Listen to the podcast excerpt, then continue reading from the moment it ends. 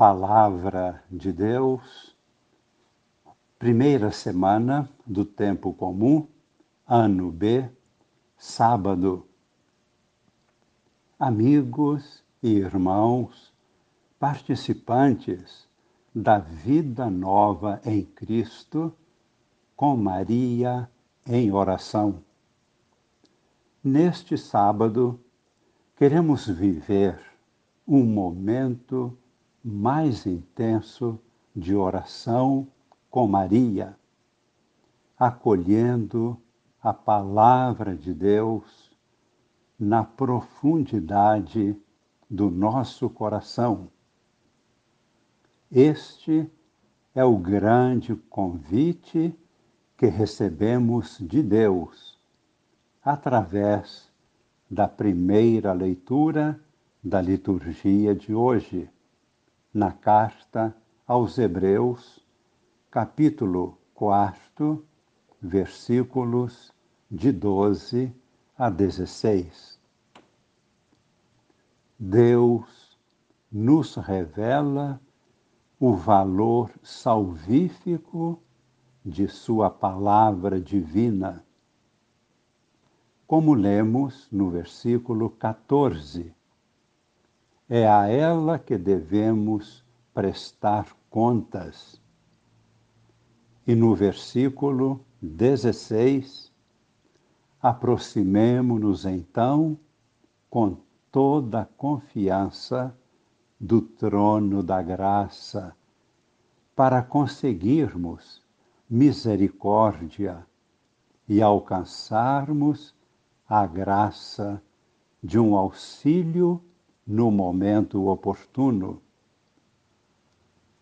De fato, o cristianismo compromete a pessoa humana até o mais profundo de seu ser, até o âmago de sua interioridade, até a distinção entre alma e espírito. Este convite de Deus já está bem explícito a partir do versículo 12, onde lemos: Irmãos, a palavra de Deus é viva e eficaz é mais cortante do que qualquer espada de dois gumes. Penetra até dividir alma e espírito, articulações e medulas. Ela julga os pensamentos e as intenções do coração. No versículo 13, vamos ler: E não há criatura que possa ocultar-se diante dela. Tudo está nu e descoberto aos seus olhos. E é a ela que devemos prestar contas. Temos um sumo sacerdote eminente que entrou no céu. É Jesus, o Filho de Deus. Por isso, permaneçamos firmes na fé que professamos, pois Jesus, este sumo sacerdote, é capaz de se compadecer de nossas fraquezas, pois Ele mesmo foi provado em tudo como nós, menos no pecado. Portanto, devemos tirar como conclusão uma pessoa que deseja seguir a Jesus deve tomar uma decisão profunda e séria até as últimas consequências. Por isso, Jesus já nos advertia, dizendo: quem põe a mão no arado e olha para trás não é apto para o reino de Deus. Lucas, capítulo 9, versículo 62. Então nos perguntamos: será que isto é possível para nós que somos tão fracos? Para nós é quase impossível, mas com a ajuda de Deus é totalmente possível. Para tanto, retomamos o versículo 16 da leitura de hoje, onde podemos ler: aproximemo-nos com grande confiança do trono da graça. E a mensagem do Evangelho de hoje vem ao nosso encontro e nos traz uma palavra confortadora. Jesus, enquanto caminhava, viu Levi, filho de Alfeu, sentado na coletoria de impostos e lhe disse: Segue-me. Levi se levantou e o seguiu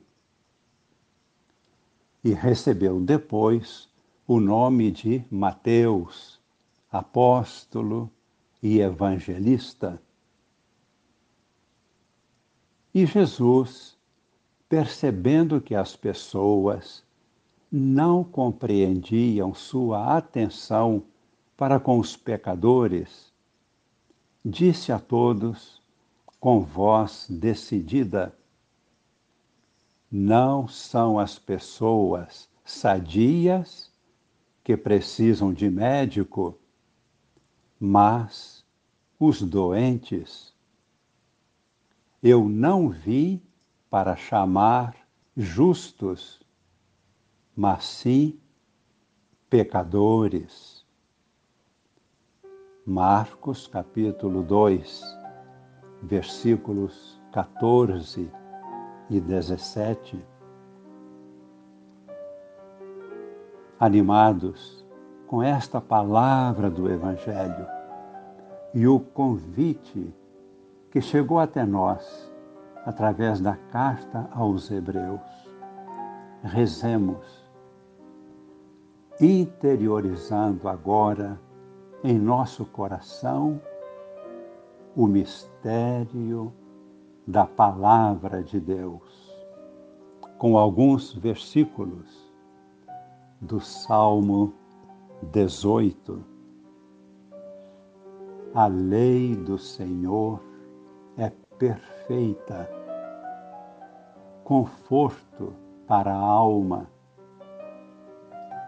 O testemunho do Senhor é fiel, sabedoria dos humildes. Os preceitos do Senhor são perfeitos, precisos. Alegria para o coração. Senhor, que a tua palavra permaneça em nossos corações, na profundidade do nosso ser. Luz que ilumina nosso caminho, nossa vida. Força divina para darmos os passos necessários na vida. Esta é a bênção que hoje pedimos para nós, para nossas famílias, para a Igreja, para todas as nações, neste momento extremamente difícil da história da humanidade. Que a luz da tua palavra ilumine todas as nações, todos os nossos corações. Desça sobre nós e permaneça para sempre a bênção de Deus Todo-Poderoso, Pai e Filho e Espírito Santo. Amém.